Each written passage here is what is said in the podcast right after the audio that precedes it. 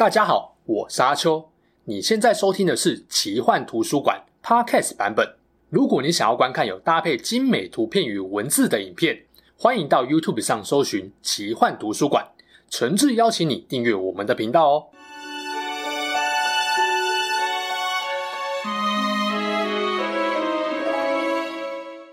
Hello，大家好，我是阿秋，来聊聊神秘奇幻的主题故事。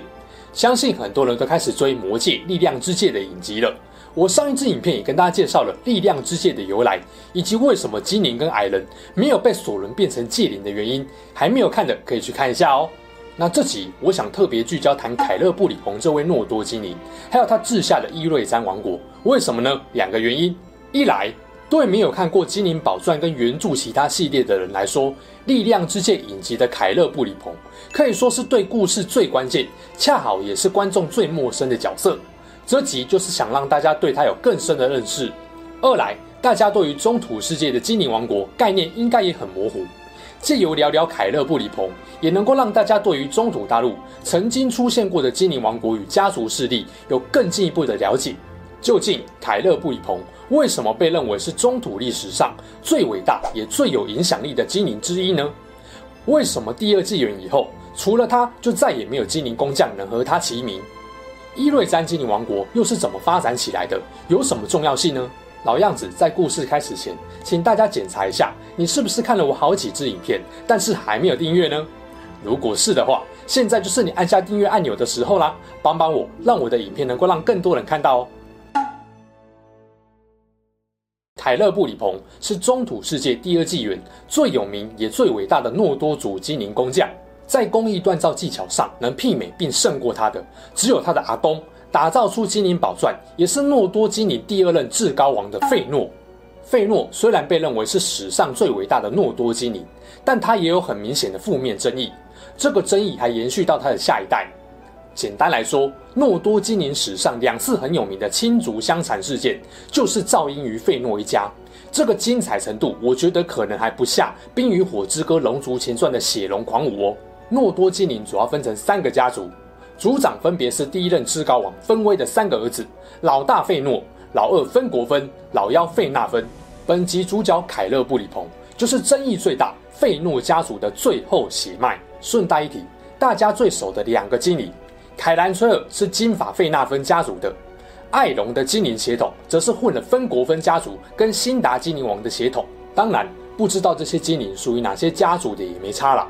但如果你有兴趣，我在《谁才是魔界的最强精灵王》影片里面有简单聊过精灵分裂的历史，还没有看过或忘记的，可以点左上角的资讯卡过去看一下哦。这边就不多做解释了。焦点拉回来，凯勒布里鹏的爸爸是费诺的第五个儿子库路芬。母亲不详，费诺夫妇总共生了七个儿子，这七个里面有两个恶名昭彰，凯勒布里鹏的老爸库路芬就是其中一个。我简单讲一下他老爸干了什么好事，听完你就知道，这根本是拍点出喝顺的经典例子。库路芬出生在古老双树纪时代的维林诺，据说是费诺七个儿子里面遗传老爸外貌、才能、性格最多的一位。照理说啊，他应该要有一番伟大的成就。可惜骄傲蛮横的个性，再加上费诺后来跟他的七个儿子一起发下了可怕的费诺誓言，让库路芬后来越走越歪，变成诺多精灵里面最让人肚烂的一位。费诺誓言是什么东西？就是费诺跟他的儿子对世界发下毒誓，只要有任何人意图想夺走精灵宝钻，费诺家族的成员将会追杀他们到天涯海角与世界末日。会发这个毒誓，是因为魔王为了拦止精灵宝钻，各种残害他们家，甚至后来连维拉也要他打破精灵宝钻，来拯救死亡的双圣树。费诺认为，包含神魔在内的所有生灵都在觊觎他的宝钻，这一方面凸显了他创造的宝钻有多么珍贵，另外一方面也因为宝钻看清了所有人的真面目，也让费诺一家拥有强烈的不安全感。与其说费诺誓言是为了保护自己家族的心血精灵宝钻，不如说是费诺家族为自己悲惨的遭遇感到愤怒心寒而产生的一种防卫机制。库路芬身为费诺的儿子，可以说把这个誓言牢牢记在心里。之后呢，费诺家族更鼓动所有的诺多精灵前往中土大陆，向魔王复仇，夺回精灵宝钻。这也是为什么许多诺多精灵好好的为灵诺不住，偏偏要迁回中土大陆的主因。不过，诺多精灵回中土的过程不是很顺利，雪上加霜的是费诺家族还发动了骇人听闻的第一次亲族残杀与烧船事件，库鲁芬当然参与其中。理论上，凯勒布里鹏这段期间都跟着他的父亲，但是他并没有跟着家族长辈一起立下费诺誓言。合理推断，他应该也没有参与亲族残杀。顶多就是因为家族关系有一些连带责任这样。后来第一纪元，精灵跟魔狗斯有过几次大战，库路芬跟他的三哥凯勒狗被当时还是魔王参谋长的索伦击败后，逃到了由费纳芬大儿子，也是他们堂兄弟芬罗德所建立的地下要塞纳国斯隆德。然而，库路芬跟凯勒狗却萌生篡夺芬罗德王位的念头，在王国煽动恐慌情绪，让芬罗德失去民心。最终导致了芬罗德被索伦弄死的悲剧。其实这段故事很有名，但不是本集重点，我只能点到为止。芬罗德之死传为纳国斯隆德，大家才发现费诺这两个儿子的真面目。不止当初追随他们的精灵心生厌恶，就连凯勒布里鹏也认为父亲的所作所为天理难容。后来继任为王的欧洛追斯下令驱逐了库鲁芬跟凯勒拱，自此。凯勒布里鹏跟父亲分道扬镳，独自留在纳国斯隆德。不过之后，凯勒布里鹏的经历怎么样，就是个谜了。托尔金并没有特别交代。题外话一下，库鲁芬跟凯勒拱被驱逐后，还因为要夺回精灵宝钻，鼓动其他兄弟攻击辛达精灵王国多瑞亚斯。这是费诺家族主导的第二次亲族残杀，库鲁芬也死在这场精灵内斗中。那幸好凯勒布里鹏没有跟随他的父亲，不然恐怕就没有第二纪元繁荣的伊瑞詹王国跟力量之界的出现，那恐怕也就不会有后面的哈比人跟魔戒的故事了。回来讲本集的主角凯勒布里鹏，其实关于他在成为伊瑞詹领主之前的早期记录很少，大概只知道他跟着父亲库鲁芬从维尼诺返回中土大陆。接着又跟诺多精灵同胞展开多次与魔苟斯的征战，然后就是我刚刚说到的，因为索伦的关系，他跟着父亲三伯一起逃到纳国斯隆德，投靠芬罗德。凯勒布里鹏在纳国斯隆德生活时，颇受芬罗德喜爱，后来也跟凯兰崔尔、凯勒鹏成为关系不错的朋友。顺带一提，力量之界影集，芬罗德在第一集有稍稍出场，他就是凯兰崔尔记忆中的那位大哥。不过关于他的死法，影集只有透过凯兰崔尔的部分回忆告诉我们，是因为索伦的关系，但很明显死因跟原著不太一样。反正也不是影集主要的重点，就不多谈了。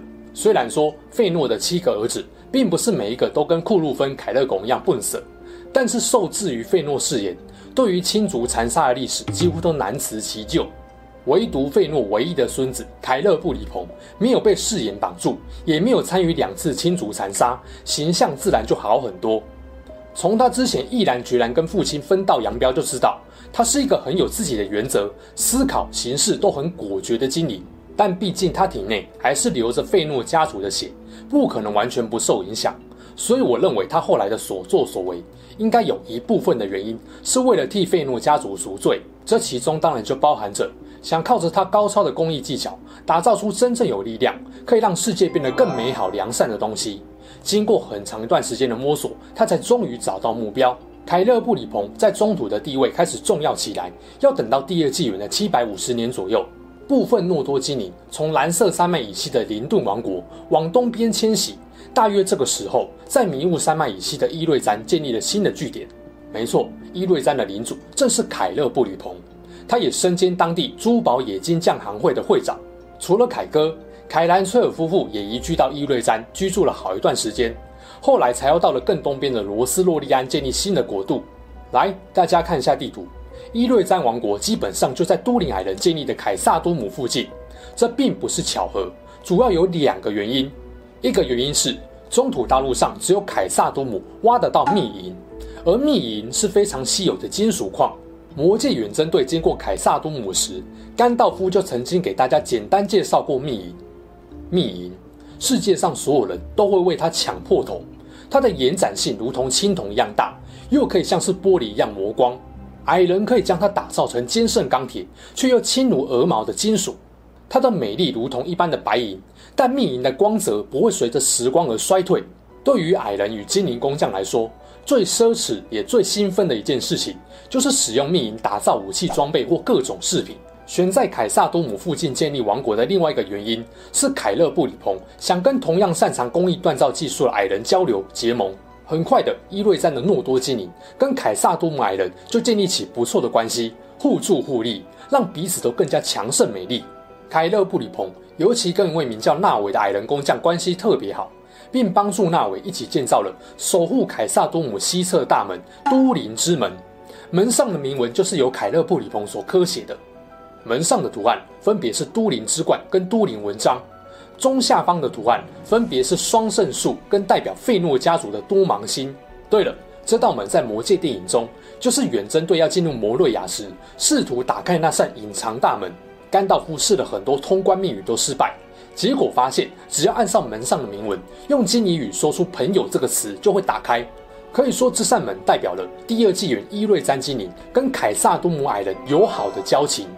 在第二纪元的和平时期，都灵之门常常是直接打开的，方便精灵跟矮人自由的往来贸易。然而，当第二纪元一六九七年精灵跟索伦之战展开后，这扇门就从此关闭。一直到第三纪元一九八一年凯萨多姆废弃后，这扇门的开启方法也从此被遗忘。这也是为什么魔戒电影中金历身为都灵矮人，却不知道这扇门的开启方法。至于力量之戒影集里面。为什么凯勒布里鹏感觉跟凯萨多姆矮人一点都不熟，熟的反而是艾隆呢？很明显就是编剧吃书啊！根据 PTT 一位乡民的考察跟解释，亚马逊是没有买到精灵宝钻版权的。那亚马逊到底买到了什么？画面上就是这位乡民的解释。我也把完整的文章连接放在资讯栏。简单来说，影集要完美避开精灵宝钻的情节进行二创，所以有些原著的设定必须要改掉。包含了凯勒布里鹏的部分设定，但因为他造出精灵三界是魔戒小说跟电影都有提到的，这部分就不会也不能乱调整，否则就跟彼得杰克逊电影系列有冲突了。哦，还有吐槽一下，身为费诺家族的一员，凯勒布里鹏的发色应该是黑发才对，至少是深色系的，而不是跟凯兰崔尔一样金发。至于发型嘛，就当做是第二季的一种时尚流行吧。接着我们聊一下伊瑞詹，它的确切位置在伊里亚德最东南方，迷雾山脉的西侧山脚下。这里的冬青树非常有名，所以伊瑞山在通用语跟辛达林语意思都是冬青树或冬青郡。王国的都城是奥斯特恩艾特希尔。伊瑞山是中土历史上唯一一个跟矮人建立起深厚友谊的精灵国家。虽然我在之前讲。矮人跟精灵为何是世仇的影片里面有提到，辛达族精灵王埃卢廷格在麦雅老婆的建议下，曾经让多瑞亚斯王国跟贝雷勾斯特城的矮人结为同盟，但严格来说，他们算是纯利益交换的盟友，谈不上是真正的友谊。不像伊瑞詹精灵跟凯撒多姆矮人，因为有相同的专长跟爱好，比较能够互相理解。几个世纪以来，在凯勒布里鹏的治理下，伊瑞詹欣欣向荣。繁荣华美程度不亚于蓝色山脉以西的林顿王国。很多跟随凯勒布里鹏来到伊瑞詹的精灵工匠，以珠宝冶金匠行会力量，不停精进自己的技术。凯勒布里鹏当然是里面技术最超凡的精灵，但是对他来说还不够，因为他的技术再怎么高超，还是比不上自己的祖父费诺。那也因为珠宝工艺技术发达，再加上跟矮人建立和平的商业联盟，伊瑞詹的财富累积庞大又快速。成为第二纪元中土大陆最闪耀的国度，只是啊，锋芒毕露的下场就是遭到了魔王索伦的嫉妒跟锁定。第二纪元一二零零年左右，索伦用他麦雅时期的超级美男子形象，化名天赋宗师安纳塔，来到了伊瑞詹，企图诱骗精灵。上一支力量之戒起源的影片里面有讲过，伊瑞詹不是第一个目标。索伦去过西北方的林顿，结果林顿精灵聪明得很，管你多帅多聪明。我们才不鸟你这个陌生人！哎，结果鼻子摸摸跑去找伊瑞詹精灵，装熟渗透的计划却异常顺利呀、空有帅哥模样，吹嘘自己的知识技术有多强大是不够的。索伦当然得用话术来洗脑伊瑞詹精灵。他自称是来自维林诺的维拉使者，要以他所有的知识帮助精灵把中土大陆建设的跟维林诺一样富丽华美。如果是其他精灵，听得可能无感呐、啊。毕竟很多诺多精灵是在中土出生，没见过双圣树，也没有去过维林诺，又或者本身对工艺锻造技术也没有太大的兴趣，但是对伊瑞詹的精灵就不同了。这个话术完完全全打中他们内心，尤其是凯勒布里鹏。一来，他们是当时中土大陆上工艺技术最顶尖的工匠，而领头的凯哥深知他还有一个必须超越的顶点——费诺瓦宫。二来，这些工匠对老大的愿景跟目标都很有共鸣。普天之下，有能力把精灵国度跟中土打造的跟维林诺一样美丽幸福的，只有我们这群最杰出的诺多精灵工匠了啊！所以，当有个人说自己愿意协助，甚至还秀了一手超凡本领，自然就让这些有理想抱负的精灵工匠很心动。强者是孤独的，通常会很希望有跟他们一样强或更强的人可以打败自己，或让自己更上一层楼。那是一种终于被理解的感觉。对凯勒布里鹏为首的伊瑞詹精灵来说，有这种孤独的强者心态也不意外，因为被理解了。所以愿意让可能比自己更强的人来教导他们，这才有了三四百年后十九枚力量之戒的诞生。追根究底，虽然伊瑞詹精灵接纳索伦是导致未来几千年中土动乱的主因，但也因为凯勒布里鹏拥有真正善良的心跟崇高的匠人自尊，才会出于理解、创造与医疗，让一切不受污染的目的，独自另外打造精灵三界，而不是用戒指来谋求更高的力量、权势与财富。真的要说，正因为有他打造了火之戒，未来的甘道夫才有办法在艰苦的救世之路上坚持下去。虽然原著没有说明，但我认为他对于祖父制造金银宝钻后所酿成的一连串悲剧，体悟一定是比其他人更深的。某种程度上，他一定有在留意，避免重蹈覆辙，不然就不会再戴上精灵三戒，得知索伦意图的瞬间就赶紧脱手，甚至毁掉自己的最强杰作也在所不惜。可惜戒指毁不掉，所以他也只能在被索伦追杀之前，把最强的精灵三戒交给他最信任的两个人保管。力量之戒导致了精灵与索伦之战，这一战不止让凯勒布里鹏赔掉了自己的性命，也让富庶繁荣的伊瑞山被索伦军队毁灭。到了第三纪元，伊瑞詹已经是一个舒适但没有人居住、拥有精灵文明的遗址。魔戒远征队在四千多年后曾经路过此地。可惜几乎已成干旱荒凉的废墟。最后也跟大家分享一下，其实凯勒布里鹏在托尔金不同时期的文稿中，身份身世都不太一样。例如说，在未完成的故事，有一个章节是凯兰崔尔跟凯勒鹏的历史，里面我们凯哥设定是一位曾经在贡多林王国为特冈服务的诺多族工匠。这个版本的凯哥爱慕凯兰崔尔，还创作了第二颗精灵宝石。这颗宝石最后传承到亚拉冈手上，而在中土世界的人民矮人与人类章节里面，我们凯哥摇身一变成为辛达精灵，还声称他是多洛亚斯知名诗人戴隆的后裔。我说啊，之前大家都骂 J.K. 罗琳在怪兽电影系列更动了麦教授的设定，殊不知这种事情人家托老才厉害的。而关于伊瑞詹，主要的版本都认为凯勒布里鹏是王国的主要建立者跟领主。但是在未完成的故事版本中，伊瑞詹是由凯兰崔尔夫妇建立的哦。后来是凯兰崔尔迁到罗斯洛利安，伊瑞詹才由凯勒布里鹏统治的。至于凯兰崔尔为什么离开伊瑞詹，也有不同说法。其中一个版本说是被凯勒布里鹏跟珠宝冶金匠行会给驱逐的。总之很混乱啦。你只要知道，通常是以魔戒三部曲跟精灵宝钻的设定为主流就好。另外也不要太嫌弃影集的二创改编啦。更早之前的游戏就二创给你看了，在中土世界魔多之影跟战争之影里面的凯哥发现了索伦阴谋后，直接偷走至尊魔戒，导致索伦跟精灵宣战。后来凯勒布里鹏还用抢来的魔戒控制了半兽人、食人妖、坐狼、飞龙等邪恶生物，不断跟索伦大军对抗。凯哥后来被索伦杀死后，为了报复索伦，还化身怨灵重现人世。整个就继承了费诺家族那种高傲冷酷、爱恨分明的个性。游戏的改编，有人觉得很瞎，但有的人就还蛮喜欢的。我自己是没有到很喜欢啦，但有了二创先例，我应该就不会太意外影集的改编就是了。影片的尾声，来聊聊我对于凯勒布里鹏的评价跟一些心得。毫无疑问，他就是费诺之后中土最伟大的精灵工匠。某种程度上来说啊。没有他，就没有哈比人跟魔戒的故事。但真正让我欣赏的不是他的工艺才能，而是他身为高傲的费诺家族后裔，却没有被家族的誓言与复仇、精灵宝钻与力量给冲昏大脑，走出了跟家族长辈不同的一条路。要说为什么，我认为一个主因是他深受金发费纳芬家族的影响，具体来说是芬罗德跟凯兰崔尔这对兄妹。我的另外一个感想是，费诺跟凯勒布里蓬故事告诉我们，绝世工匠。或是说拥有超凡知识、技术与力量的人，世界很容易因为他们有更好的发展。